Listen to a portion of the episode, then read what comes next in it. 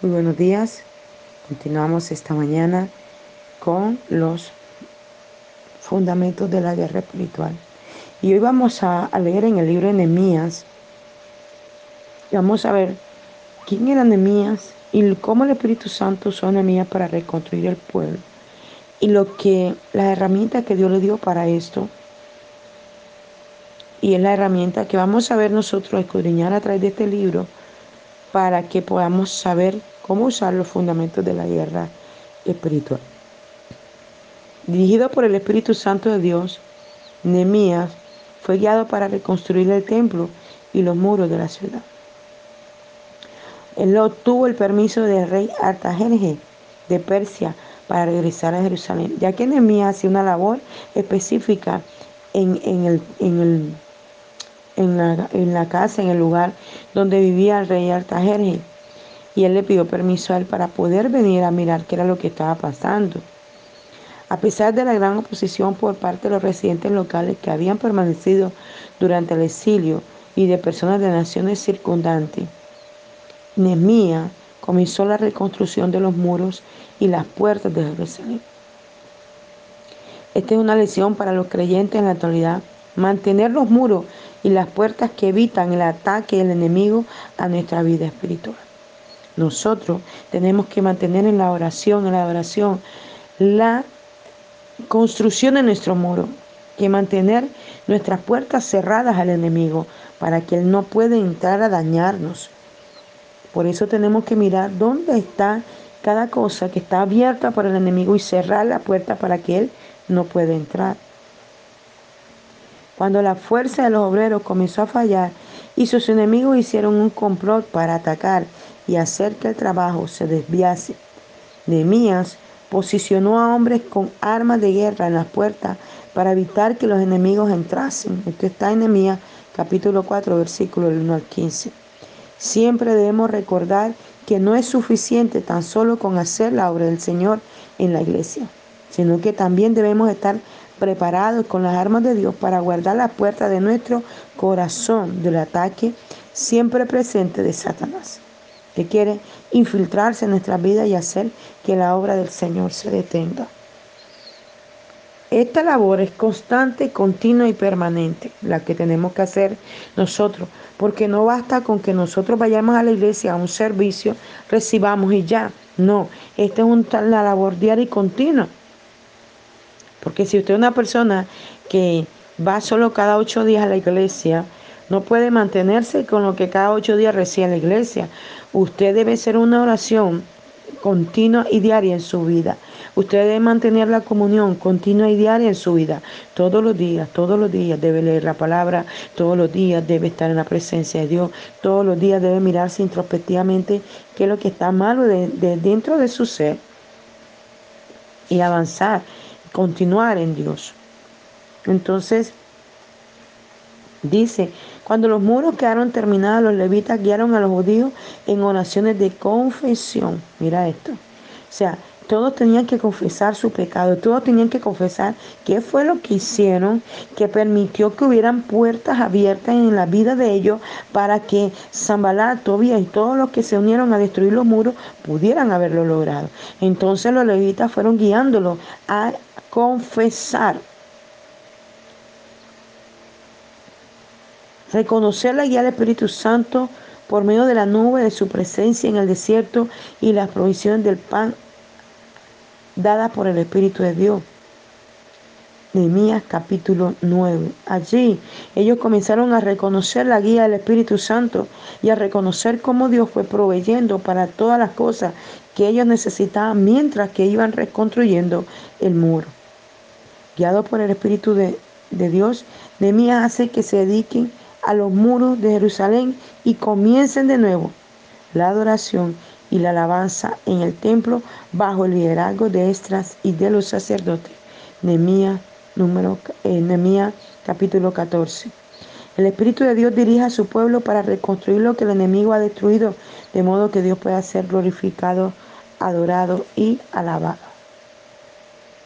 El enemigo no juega limpio, siempre tiene una estrategia y no desperdicia su tiempo atacando a personas que no estén haciendo nada. Nehemías no fue atacado hasta que los muros de Jerusalén comenzaron a levantarse. Esto quiere decir, mientras tú estés en o estemos en una situación de pecado haciendo lo que nos parece, pero cuando decidimos caminar con Dios, ahí es cuando el enemigo comienza a atacar. ¿Para qué vas a la iglesia? ¿Para qué ora? ¿Para qué lees la Biblia? No te preocupes, tú estás muy joven. Deja eso cuando estés viejo para que te dediques a la iglesia, porque ven a la iglesia como cualquier cosa, o mejor, la comunión del hombre como cualquier cosa, cuando cada hombre en cada punto de la tierra debe tener una comunión con Dios. Cuando Zambalat oyó que Nehemías estaba edificando, lanzó su ataque contra Nehemías. Esto lo vemos en el capítulo 4. El enemigo no se, no se distrae de su plan de batalla por personas que solamente hablan. Hay gente que habla, que dice, pero el enemigo sabe que ellos no hacen nada. Pero aquella gente que es determinante en ser un hombre y una mujer de, que agrada a Dios, que decide dejar lo que no le agrada al Señor, que decide caminar conforme a la, con la escritura dice, esos son los que se vuelven estrategas, esos son los que se vuelven un enemigo para el diablo. Pero aquellos que van y vienen y le da lo mismo orar o le da lo mismo leer la escritura, para ellos no, para Satanás, ellos no son un enemigo. Muchas personas nunca ponen sus manos en el arado para hacer que sus visiones se manifiesten. Las personas Dios le dice, tú vas a ser pastor, tú vas a ser profeta, tú vas a ser evangelista, tú vas a hacer esto, tú vas a hacer lo otro. Y ay, amén, en el momento, ay, lloro, me quebranto, ay, gloria a Dios, aleluya. Pero después que salen del lugar donde le dieron la palabra, ni se acordaron de eso. No les importa, quieren seguir viviendo su vida de pecado. Y por eso el diablo viene y les mete más demonios y hacen más cosas peores y todo. ¿Por qué? Porque no están decididos a poner la mano en el arado. Nehemías decidió poner la mano en el arado, decidió obedecer, decidió ir a reconstruir el templo que había sido destruido. Y ahí fue cuando Zambalat, Tobías y toda esa gente lo comenzaron a atacar. Nehemías manifestó su visión delante de los demonios y ellos se enfurecieron. Cuando los enemigos de Nehemías atacaron, no dispararon armas naturales, enviaron palabras. Es la misma estrategia que el enemigo usa en la actualidad. Guerra espiritual de palabras. El brujo, el santero, el hechicero, el espiritista, el, el caracol, el que lee el cigarrillo, el tabaco que hace, palabra, envía palabra. Cuando está haciendo el hechizo, envía palabras.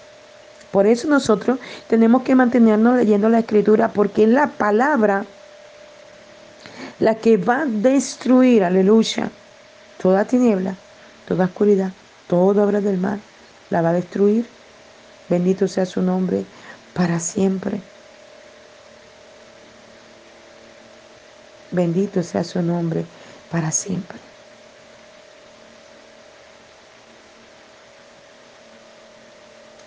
Entonces,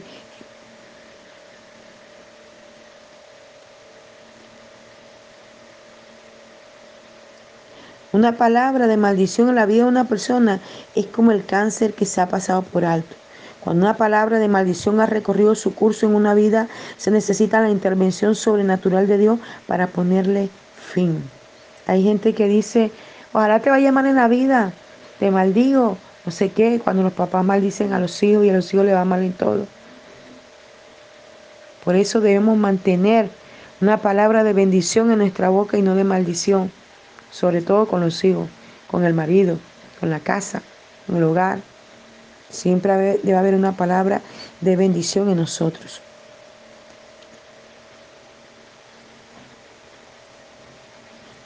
Su única respuesta fue decir que no iba a bajarse al muro. Esa es la trama final del enemigo. Quiere distraernos el tiempo suficiente para hacerlo que tiremos la toalla. Zambalá le dijo a Nebías que él no se iba a bajar y desde el muro se estaba burlando de él. Y siempre va a decir lo mismo, no me voy de aquí. Cuando uno está ministrando liberación a la gente, los demonios dicen, yo no me voy de aquí, este es mi cuerpo. Hmm. Pero cuando tomamos la autoridad y le decimos, te vas, sales de ese cuerpo ya en el nombre de Jesús, uno ve cómo los demonios comienzan a chillar y a salir de los cuerpos. Por eso es que ellos van y vienen, dice la escritura, sale uno, dos o tres, pero cada uno viene de nuevo a mirar si puede entrar, pero ya no viene solo, viene con uno, con siete más, o sea, ocho demonios. Y si la persona lo deja, no se introducen ocho, si salieron tres son tres por siete, veintiuno, entran veintiún demonios. Tremendo esto. Nehemías mantuvo su compromiso de completar el trabajo de reconstrucción del muro, aunque sus enemigos eran mayores en fortaleza y en número. El trabajo nunca lo detuvo, siempre lo avanzó. Nehemías fue siempre determinante en revertir la maldición que Zambalat había lanzado contra él. Los ejércitos celestiales fueron traídos a la vida por el Dios Creador. Se les dio una existencia carente de muerte y tiempo sumamente distante de la historia humana. Nehemías capítulo 9, versículo 6. Yahweh, el Señor, creó todos los ejércitos del cielo y estos ejércitos lo adoran. Los ángeles vinieron a la existencia por una orden de Dios. Él mandó y fueron creados. Salmo 148, 5. Estas maravillosas criaturas son incontables, aunque nuestro universo parece vacío de vida el plano celestial bulle de energía y vida. Señor ha puesto a nuestro alrededor un ejército de ángeles, aleluya, para cuidarnos y protegernos. Y tenemos que creer en esto. En Nehemías capítulo 2, puede leer todo el capítulo de Nehemías para que pueda entender lo que allí el Señor nos habla. Debemos tener más hambre espiritual cada día. El guerrero espiritual debe tener hambre espiritual de Dios para estar plenamente preparado para enfrentarse al ataque de Satanás. Debe tener hambre por la palabra, debe tener hambre por la oración, debe tener hambre por la adoración, debe tener hambre por mantenerse en la presencia de Dios. Cuando Jesús habló a la mujer en el pozo de Samaria, sus palabras le hicieron libre. Juan 14, 1 al 26. Él le ofreció agua viva que apagaría su sed y le enseñó que los verdaderos adoradores adorarán al Padre en espíritu y en verdad, porque también el Padre, tales adoradores, busca que le adoren. Juan capítulo 4, versículo 23. Jesús enseñó a la mujer en el pozo de Samaria que es más importante tener hambre de espíritu que tener hambre en la carne. El Antiguo Testamento relata la historia de Nehemías, un hombre cuya hambre espiritual le hizo lamentarse por los muros derribados y quemados de Jerusalén. Ya como les dije anteriormente, todo esto está en el libro de Nehemías capítulo 2. No solo de pan vivirá el hombre, sino de toda palabra que sale de la boca de Dios. Mateo 4:4.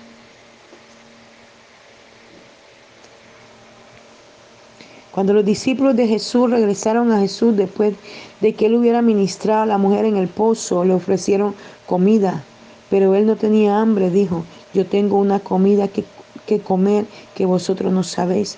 Mi comida es la que haga la voluntad del que me envió y que acabe su obra. Juan capítulo 32 y 34. La adoración de aquella mujer había satisfecho tanto a Jesús que él ya no tenía hambre de comida natural. Si está usted en una rutina donde su adoración simplemente no sale, si no ha oído a Dios hablarle desde hace mucho tiempo, si sus circunstancias parecen ser mayor obstáculo en la vida, detenga hoy todo lo que está haciendo y comience a adentrarse en la disciplina de oración, de adoración, de ayuno, de vigilia. Llénese del alimento que realmente necesita. Si ha dejado de orar, hermano, deténgase. Si ha dejado de leer la palabra, deténgase. Porque no se está alimentando. Y si viene una batalla, viene una prueba, no va a saber cómo enfrentarla porque no tiene lo suficiente alimento que la lo va a sostener en este proceso. La adoración y la, y la oración es el mayor sacrificio que nosotros podemos brindar al Señor. Nehemías capítulo 13, versículo 2 dice que rompo toda maldición que Baal lanzó contra mi vida en el nombre de Jesús. Rompa con todo eso que el enemigo trajo a su vida, que lo aparta de la presencia, que lo aparta de la gloria, que lo aparta de la unción, que lo aparta de la comunión con el Padre, que lo aparta de mantenerse en esa relación con el Abba Padre. El enemigo siempre estará interesado en alejarnos de lo que nos acerca a Dios, en alejarnos de la iglesia, en comenzar a hacer cosas. Me atraso en esto, el esposo, el hijo, el, amigo, la llamada, el que llega y se van disipando el momento y cuando usted viene a ver ya son las 11 o al mediodía a la 1 y ya no pudo ir a la iglesia tienen su tiempo de oración, en la mañana le tocan la puerta, le llaman por teléfono y se disipa su tiempo de oración. Tiene, su tiempo de mantenerse en comunión, en el discipulado y el enemigo va a usar lo que sea para que usted no aprenda, no crezca. Aún más, el enemigo lo va a disipar de la obediencia y de la sujeción a la autoridad, a quien Dios puso sobre usted como autoridad. No le hagas caso a tu mamá, no le hagas caso a tu pastor, no le hagas caso. No, mira, ellos hablan de más, no, mira, es muy estricto, no, mira esto, lo otro. Disiparlo de la disciplina. Y luego, cuando se van disipando de la disciplina, se van disipando de lo que Dios les ha entregado. Mire, que Nemías lo primero que le hace es pedirle permiso al rey para que lo deje ir a Jerusalén. Nemías no dijo, no, yo voy porque yo soy el que Dios va a usar. No, Nemías era sujeto a autoridad. Cuando somos sujetos a autoridad, cuando somos obedientes, somos bendecidos y Dios nos respalda. Siempre debemos ser sujetos a autoridad y vamos a ver la gloria de Dios. El enemigo comienza a meterle cabeza en la cabeza uno cosas contra la gente, contra las personas que están allí para instruirte, para guiarte, para enseñarte. Y comienza a pensar, no, lo que yo creo es mejor que lo que ella dice. Ay, no es que esa mujer muy amargada, ay, no es que esa persona es esto. Ay, no es que todo lo quieren hacer de así. Y yo considero que es de esta manera. Y comienzan a estancarse, a estancarse. Y cuando vienen a ver, pasan los días, pasan los años, pasan los meses y están en el mismo punto de la misma manera y nunca han avanzado. Pero aquel que aprendió a ser sujeto, aprendió a ser obediente, aprendió a escuchar, logró avanzar, avanzar. Y hoy es bendecido, es un ministro, es usado, eh, es llenado de la gloria de Dios. Él tiene su casa, su carro, su familia, su esposa, sus hijos. ¿Pero por qué? Porque aprendió a ser sujeto, aprendió a ser bendecido, aprendió a que en la, en la presencia de Dios era donde recibía la unción, la instrucción. Y que cuando obedecía, a los que eran su autoridad, aunque a él no le pareciera, Dios le respaldaba. Pero que estos fundamentos de la guerra espiritual sean de mucha bendición para tu vida. Que el Todopoderoso te bendiga rica y abundantemente. Dios te guarde y puedas tomar toda esta palabra para ti. Le habló el apóstol Janet Rentería desde el altar de Mensajeros de la Cruz de Cristo, Barranquilla, Colombia. Un abrazo fuerte en la distancia.